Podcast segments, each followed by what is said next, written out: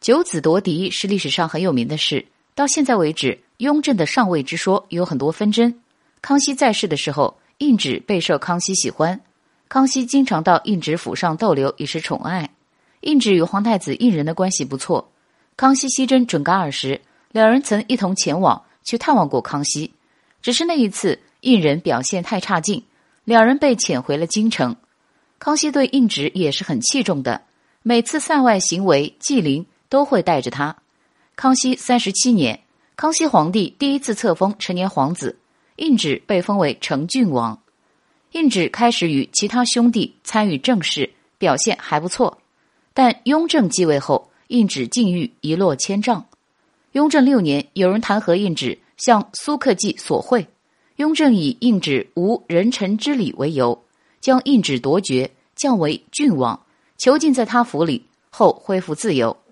雍正继位后，胤旨被改名为允祉。雍正对他很戒备，以他与废太子胤仁关系密切为借口，将他发配到了遵化的东陵为康熙守陵，并且还伺机剥夺了他儿子弘顺的世子爵位，贬为闲散宗室。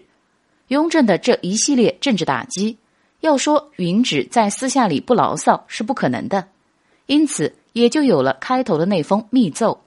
云芷用豁出去的态度说：“雍正，你要想杀我，我也没法抵抗；你给我安罪名，我也愿意承受，无所谓，看开了。”老三被囚禁致死，不需要理由，因为他是雍正的三哥，他也是九子夺嫡中的一子。